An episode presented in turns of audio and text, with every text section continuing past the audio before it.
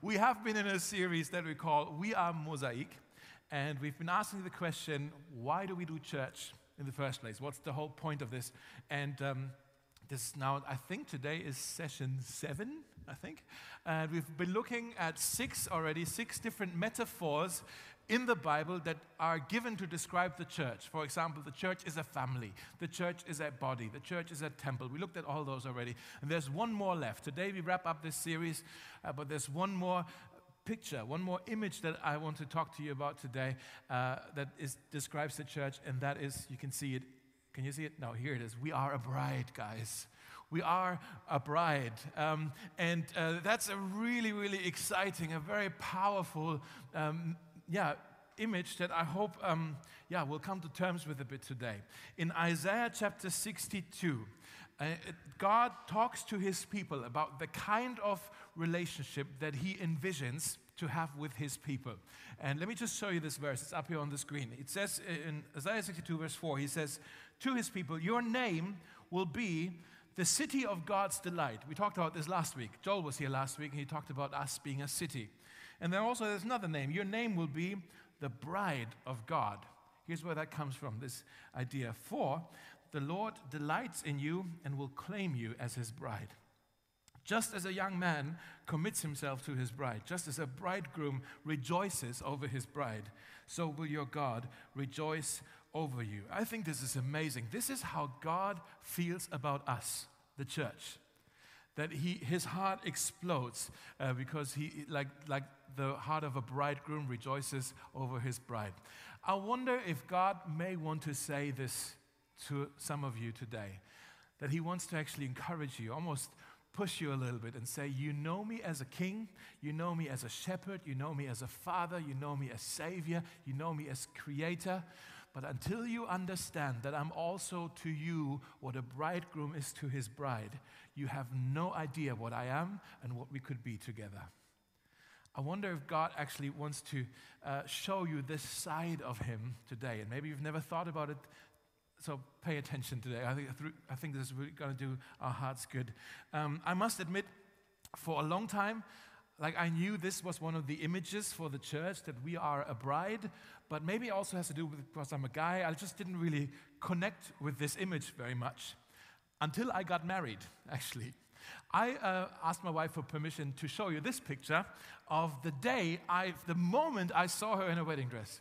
I could not believe my luck. Like, oh my goodness, she's beautiful, she's radiant. And she's like, I know. And, and, uh, and that was the moment. And if you think about, if I think back to this moment, I'll never forget it. If I think back to that moment, it's like, wow, this is how God feels for us this kind of rejoicing he has over he, as the bridegroom rejoices over his bride that's how god rejoices over his people.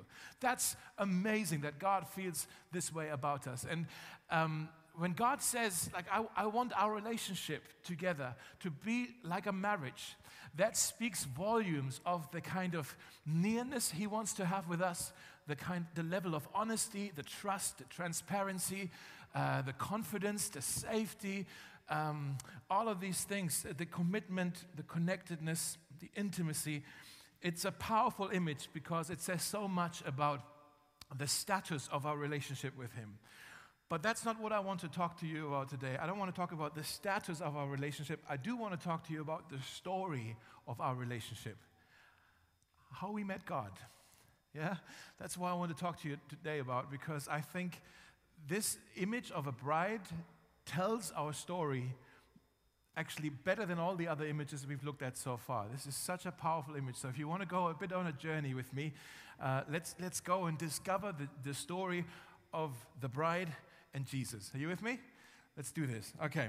Um, there is actually a story being told in the Bible, uh, quite a heartbreaking story, a very moving story, and a scandalous story that actually God says this story right here of this couple, that story illustrates my relationship with you guys. And so I want us to look at this story today. As I said, it's a heartbreaking story. Maybe you've heard it before, maybe you haven't. If not, don't worry. It's the story of Hosea and his wife Gomer. And this story, God says, tells the story of me and my people Okay, so let's look at this story. Hosea, he was a prophet in the Old Testament. He lived about 800 years before Jesus Christ. When it say prophet, it means that God was speaking to him very personally and asked him to share the message that he received from God with the people that he lived with. Okay, so that was a prophet. He hears a message from God, he passes it on. But Hosea was unique because God was saying, I don't just want you to uh, say my message with your mouth, I also need you to express my message with your marriage. Okay, your marriage is actually going to speak volumes about my message to my people. And so he says, let's start in the beginning in Hosea chapter 1, verse 2, also here on the screen. Here's what God said to Hosea He said to him, Go and marry Gomer, who will be unfaithful to you. It's a little bit more of a prophecy than we'd like to hear. Um, and she says, She will give you children whose fathers are other men. We've read that right. That's actually what God said to him. God was saying, This is going to be your wife. And most guys would say, like, whoo, God chose me my wife. That, that makes it much easier, right? But then there's, there's baggage. He says, She will live her life flirting and sleeping with other men. She will humiliate you. She will put shame on you. She will break your heart. She will tremble on your heart. You will walk through the streets in your city locking eyes with other men and wondering, have they been with my wife? You will put your kids to bed at night and your wife won't be home, and you will have to wonder this torturous thought where is she tonight? What is she doing tonight?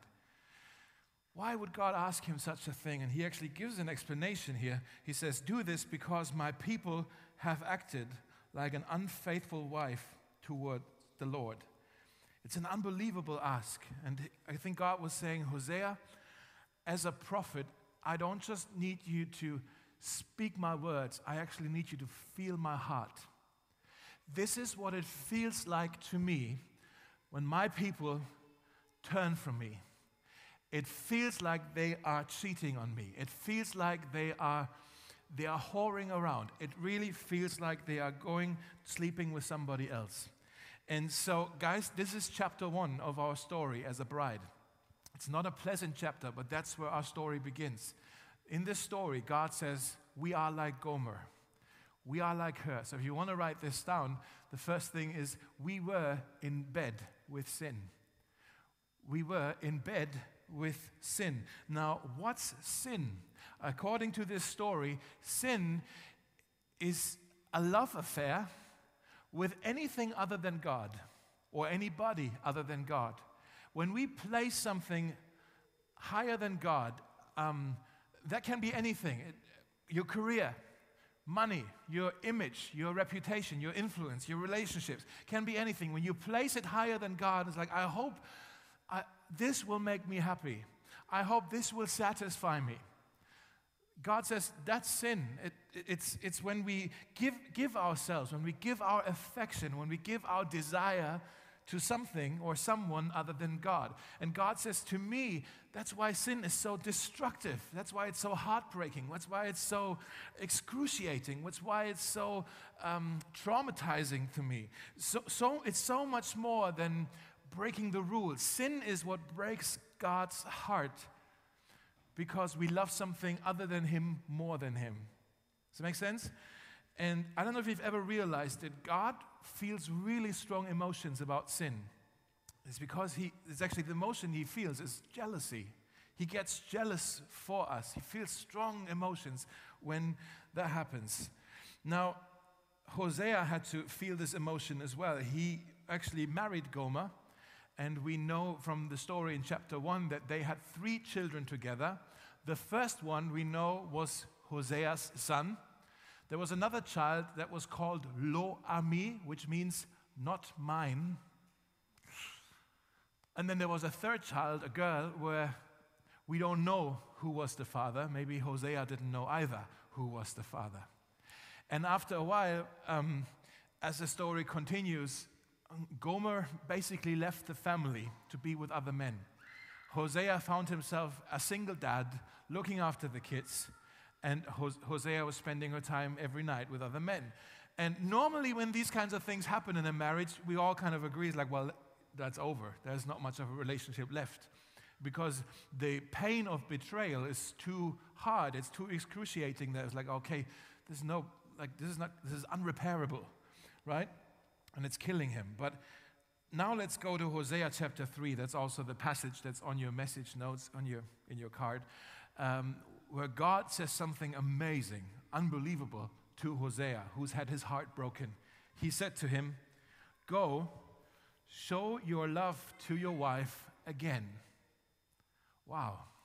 Go show your love to your wife again, though she is loved by another man and is an adulteress. He's saying, Go take her back. Love her as the Lord, me, loves his people, even though they have turned to other gods and love to worship them. It's unbelievable. What is God saying? He's saying, My heart is broken, but my love is unbreakable. Right? I'm faithful to you even when you are not. I, I will continue to love you even when you don't return my love, God is saying. You know what that means? It means that God's love for us is unconditional, it's unbreakable. It's not based on if we love Him back well enough, if we serve Him well, if we do our Bible study every morning and our devotion, if we do it right. It's not based on anything that we do, it's just based on who He is. In his essence, in his character, he's full of love and he's chosen to love us. That's the basis of his love for us. So maybe you want to write this down. Ha. Right, right, right, I do. Maybe you want to write this down here is God will never stop loving me. God will never stop loving me. You've not lived one unloved day in your life. There is nothing you can do to make God love you any more than he does right now. There's also nothing you can do to make, make God love you any less than He loves you right now. He loves you even when you don't even return His love. That's what He wanted to show here, His unconditional love. And He's saying to Hosea, let's show the world what my love for my people is really like. Go, Hosea, go and take her back. Go bring her home. And then it says in verse 2 uh, Hosea says, uh, So I bought her for 15 shekels of silver and five bushels of barley and a measure of wine. Now, we're not really sure why Hosea had to buy back his wife. Um, we don't really, why was she up for sale? Was the guy he, she was with, was he some kind of pimp who tried to make money with her? It seemed like she ended up on a pagan slave market because 15 pieces of silver was the price for a, for a slave. And if she was a slave, a sex slave at a pagan slave market, very likely she would have been stripped naked so the bidders would get to have a look and see what they're bidding for. And if that's true, I imagine the only thing she can do to protect her dignity and kind of shield herself from this unbelievable, uh, dehumiliating degradation is just at least to cover her eyes or to close her eyes if, in case she was bound. At least to close her eyes. And so imagine Gomer on this slave market, and then the bidding starts. Five pieces of silver, six pieces of silver, seven and then she hears a voice, eight pieces of silver. And she thinks to herself, hold on, I know that voice. That's Hosea. What is he doing here? Why is he bidding for me? What, what does he still want with me? What is he doing here? I can't believe he sees me like this. And then 10, 11, 12, 13, 14, 15 again. 15 once, twice. And then it's sold for 15 pieces of silver to Hosea. It's an unbelievable story, right? And maybe, uh, maybe Gomer was thinking, okay, I get what this is. This is about revenge. After everything I've done for him, he now bought me back as a slave so he can punish me for all the pain that I've caused him. But what does it actually say in verse 3? We find that Hosea speaks tenderly to Gomer and he says to her, You are to live with me many days. You must not be a prostitute or be intimate with other men anymore. And I will behave the same way toward you. In other words, he was saying, I don't want you back as a slave. I want you back as my wife. I want to build family with you again. I want our kids to have their mother back. I want to build a future with you. Isn't that an unbelievable story, guys? Right? Hello. Isn't an unbelievable story of, of reconciliation? And as I said, there, God says there are parallels with this story and our story with God. We said, just like Hosea loved Gomer, that's how God loves us. Okay, I get that. Just like Gomer cheated on her husband, that's what we did to God when we turned to sin. Okay, I get that. And then also, just like Hosea brought Gomer back home, God also brought us back home. And you're saying, hold on, where's that happening in the story? Where, where, did that happen that God brought us back to Him? And now, to understand this, we need to take a little bit of a, of a leap here and jump into the New Testament because in John chapter 3, there's a man named John the Baptist, and he actually gives us the answer to this riddle. In John chapter 3, it's actually quite a funny story because John the Baptist, he had a ministry that attracted lots of people. And then while he was, he was already up and running and established, then Jesus had his startup ministry that started to happen. And all the people really liked to hear Jesus preach because he was a really good preacher. And some of the people that were with John the Baptist went to flock over to Jesus and they were, wanted to listen to him. And the followers of John the Baptist actually said, they went to him and said, John, all the people who were with us, they're now going to be with Jesus. Do something. it's really funny. And he, here's his response. In John chapter 3, verse 28, he says to his disciples, to his followers, I told you, I am not the Messiah. I'm only here to prepare the way for him, for this Jesus. He, Jesus, is the bridegroom. He's the bridegroom who marries the bride. Guys, do you get this? In Jesus Christ, God entered the world. He entered the slave market. He came to the marketplace to bring his wife, his bride, back home. And he paid a price, a heavy price, to get us out of our enslavement. That's what he, that's what he did. And um, that's our story too. We were if you want to write this down, we were in bed with sin, but then the second chapter of our story is that we have been bought with a price. We were in bed with sin, but we have been bought with a price.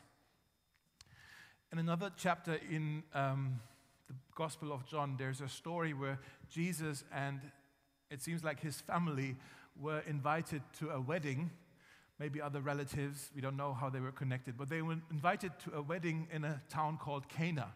Maybe you're familiar with the story. That's where Jesus turned water into wine, okay, at that wedding. And um, it's also quite a funny story because Mary, the mother of Jesus, she notices that the people were drinking too much and they were running out of wine. You can't have a wedding, a proper wedding, when you're running out of wine. So maybe she wanted to send Jesus to go to the shops and buy some more wine, or I don't know. So she went to Jesus, to her son, and says, Jesus, uh, running out of wine here. And Jesus responds with, My hour has not yet come. it's a really weird thing to say, isn't it? It's a strange response when you say, Hey, we need wine. My hour has not yet come. Like, oh, are you refusing to help? Like, this is not your hour to go to the shops. And what is this about? And it, we need to know that in the Gospel of John, every time or any time Jesus talked about the hour, he actually referred to the hour of his death. So it gets even weirder. Mary says, We're running out of wine. Jesus effectively is saying, It's not my time to die. Huh? this is really strange. Jesus, what's, what's, what's, like, doesn't make sense. Actually, the only way this makes sense in my head is when you remember that Jesus was a single. He was a single man. And maybe, like many other singles, when they go to a wedding, the thought came to his head that you just can't avoid when you're single and you attend a wedding. The thought comes to your head and you wonder, will I ever get married? And if so, what will my wedding be like? And so I just wonder if Jesus, in the middle of this wedding party in Cana, everybody having a good time, drinking wine, being married, uh, and, and he maybe was thinking about his bride. Not just thinking about his bride, but also wondering, thinking about the, the, the price he would have to pay for his bride. Because he didn't pay for this bride us with 15 pieces of silver, he, it cost him his life. He paid for it with his life. That's why uh, Peter says in 1 Peter 18, uh, 1 Peter 1, verse 18, uh, he says, It was not with perishable things such as silver or gold that you were redeemed, but with the precious blood of Jesus Christ. Guys, on the cross, Jesus gave his life for the love of his life. And he said, I'd rather die than live without you. This is the price I'm willing. He laid down his life. We were just singing about this. He laid down his life for us, for the bride. Now, let's go back to Hosea. What did he do when he brought Gomer back home? Uh, it actually says in Hosea chapter 2, verse 14, he talks about what he will do. And he says, I'm going to allure her, and I will lead her into the desert and speak tenderly to her. He doesn't lead her into the desert to abandon her, but to allure her, okay? Now, what does allure mean? Allure. Uh, guys, listen up. Men, single men among you, I'm going to give you some free dating advice from Pastor Dave. You'll be so blessed that you came to church today. Uh, so, when you want to allure a woman, yeah? When you want to warm her heart, first of all, clean socks, okay? Make sure, yeah? maybe shave if that's your look normally. Uh, maybe buy her flowers, that helps often, or chocolate, or both, right? Um, and then I would say uh, take her out to a nice restaurant. If you're really fancy, you actually go to the restaurant a day before, talk to the waiter, and ask for a specific table that you want to sit with your date, okay? and then you, you, you, you, you go, bring your date, you hold the door open, you do all that nonsense as well, and just sit her down, okay? And then here's the really important thing don't be interesting, be interested, okay? Ask questions. Tell me your story. What, do you, what are you passionate about? What do you like? Where do you see your future? And you not actually listen. Don't just stare. It's like, oh gosh, she's so beautiful. Actually listen. You can use your ears. Listen to what she's saying, not empathize, you know, ask questions, do all of that. And after maybe dessert, you know, just ask her to order whatever her tender heart desires to eat from the menu, okay? and then after all of this, you know, you walk her back to her apartment Okay? If she's cold, maybe you put your jacket on her shoulders. You do that as well. And then, of course, don't go up to her apartment. You say a prayer in front of the building. then you walk back to the subway. You send her a text message Thank you for a lovely evening. I hope to see you again sometime. Okay? That's how you allure a woman. Okay? This is not too. Of course, you can forget all that nonsense when you marry her, but like just beforehand, that's that's. I'm joking, I'm joking, I'm joking, I'm joking. Okay. That's how I would do it. Okay, but what does Hosea, what does Jesus actually do? Well, how does Jesus allure his bride? Actually, he does it a little bit different. He does it in the way that Hosea allured Gomer, and that is he speaks tenderly to her. Jesus speaks tenderly um, to us. And there is a chapter in Ephesians 5, uh, a verse in Ephesians 5 where it says, Christ loved the church. Do we have this? Yeah. Christ loved the church and he gave up his life for her to make her holy and clean, washed, listen, washed by the cleansing of his word. Of his word. He did this to present her to himself as a glorious bride, without a spot or wrinkle or any other blemish. Instead, she will be holy and without fault. Now, Jesus desires and deserves a glorious bride, a bride without fault. And maybe you're saying, okay, fair enough, but what is he doing with us, the church? I thought we are like Gomer. I thought we have uh, messed it up. What does he want to do with us? We're filthy like Gomer. And that's here why it says the church is being washed by the cleansing of his word. Another translation says his words evoke her beauty. Isn't that amazing? His words evoke her beauty. He speaks tenderly to us, just like Hosea spoke tenderly to Gomer. So we were in bed with sin, but we've been bought with a price. And the third part, the third chapter of our story is we are now beautified by his word. Write this down. We are now beautified by his word. That's, guys, that's why the word of God is so important to us at Mosaic. That's why this is so precious to us. If we don't just read it to find out information about who, what happened two, three thousand years ago, we don't just go there just for doctrine. No, this is the bridegroom speaking tenderly to us, cleansing us, sanctifying us, washing us, bringing about, evoking in us beauty and dignity and worth when we spend time in this book. Uh, in Jeremiah 15, it says, Your words become to me a joy and the delight of my heart, for I am called by your name. Jesus calls us into a future with him. And maybe you're saying, hold on, a future with me after, doesn't he, has he forgotten everything we've done? And actually, the Bible says his love keeps no record of wrongs. That's how much he loves us. He does not keep a record of our past. Maybe you want to write this down. Jesus doesn't look at your past to determine your future.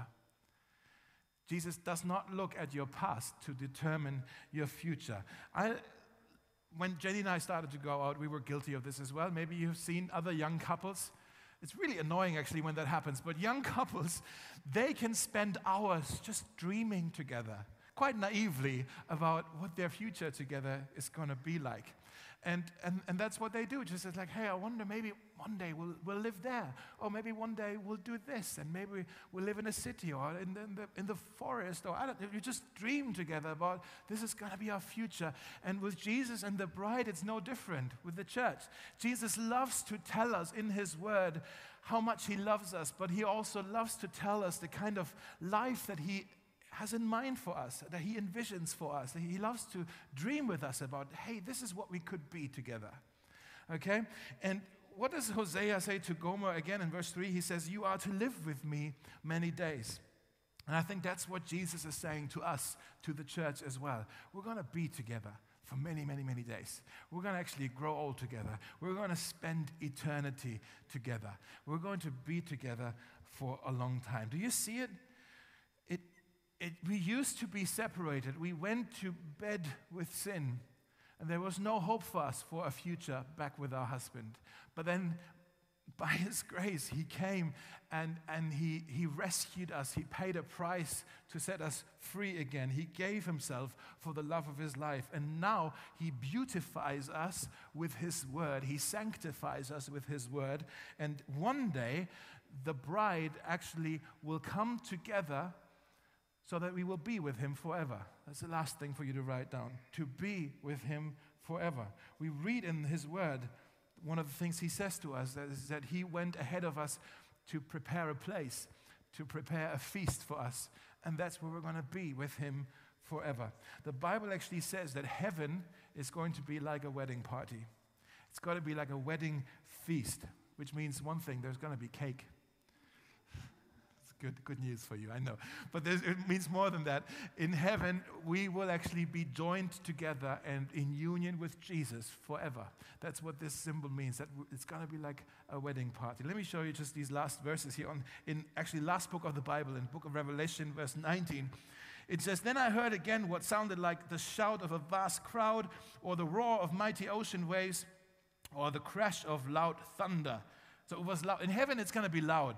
For those of you who sometimes complain that it's loud in church, this is nothing compared to what's going to be like in heaven. So get used to it. it the, the voice was saying, Praise the Lord, for the Lord our God, the Almighty, reigns. Let us be glad and rejoice, and let us give honor to him. For the time has come for the wedding feast of the Lamb. That's Jesus and his bride, the church, has prepared herself. She has been given the finest of pure white linen to wear. It means she's perfect. She's radiant. She's holy. And the bridegroom Jesus, he rejoices over his church, over his bride. And then it also says, The angel said to me, Write this down. Blessed are those who are invited to the wedding feast of the Lamb. I just want you to focus on these two words write this. What's that? Write this down. Do you know what that is? That's the invitation. That's the wedding invitation. It's, it's gone out. I want to just leave you with this question today Are you going to the wedding? Have you RSVP'd? are, are you going to be there at the wedding? And maybe you're saying, Well, what is the invitation? I don't get it yet. The gospel, the good news, that's the invitation. The gospel of Jesus, that's the invitation. Again, have you RSVP'd? Maybe you're saying, oh, Dave, what's the gospel? Actually, the gospel is this. These four sentences is, is a, a description of the gospel is that we were in bed with sin, but have been bought with a price and are now beautified by his word to be with him forever. Hallelujah. Guys, that is the gospel. That's the invitation that he has for us, the wedding invitation. So, again, have you RSVP'd? Maybe you're saying, How do I do that? How do I respond to this wedding invitation? It's actually very simple. You trust Jesus, you believe that he is who he says he is. You believe that this story can be your story as well. And you're saying, Yes, I believe it. I'm stepping into this story now as well. I, I believe it. This, I want this to be my story. I want this to be my destiny. I want this to be my future as well. This is, is going to be my story too. And when you do that, when you say, I believe, that's your response to the wedding invitation. And you say, Thank you for the invitation. I shall surely come. I shall surely come. Let's bow for prayer. Jesus, we thank you so much for your unbelievable, it really is hard to believe, your, your love for us that, that isn't based on anything that we do, but it's, it's, it's unstoppable, it's, it's, it's unending, it's, it's permanent, it's, it's unconditional. Thank you, Jesus, that you love us so much, even though we have turned our backs from you, to you, turned our backs to you, and, and from, no, actually, from you, that's what it says. From, turned our backs, we turned away from you, that's what we did. And uh, we've turned to other things, hoping that they would satisfy us and make us happy.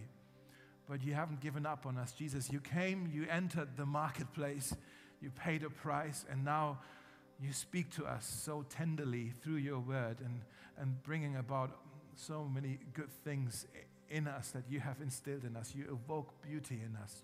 Thank you, Jesus. And thank you, Jesus, that our future with you looks so bright. That there's so many beautiful promises that we that you speak to us about, eh, and, and that in the future we will be with you forever at that wedding. And if there's someone here today, or maybe watching at home online and you're saying, I, I want to RSVP today. I want to actually respond to this wedding invitation. Maybe you're saying, I still have loads of questions. I haven't figured everything out yet, but as much as I know how right now, I want this story to be my story. You can just do that by praying a prayer in your heart. I'm going to say it out loud and you can just agree in your heart, almost saying, like, yes, God, whatever Dave just prayed, that's my prayer to you. Just kind of say in your heart an amen to it. Uh, and maybe you want to pray something like this is again, Jesus, I, I apologize for turning to other things, for choosing other things before you. I, I, must admit, I did not know any better, but now I'm starting to see, I'm starting to understand the life that you actually have for me, the future that you have for me, all the things that you've prepared and provided for me. The, the, yeah, the connectedness, the nearness, the, the, the, honesty, the transparency that I can have this with you my, my maker is my husband. That's unbelievable, but I, I want to step into this story today. So, as much as I know how right now, I say, Yes, I believe it. I want to receive it. Come into my life, and I say yes to this invitation. I want to be part of this wedding feast. And we pray in your name. Amen.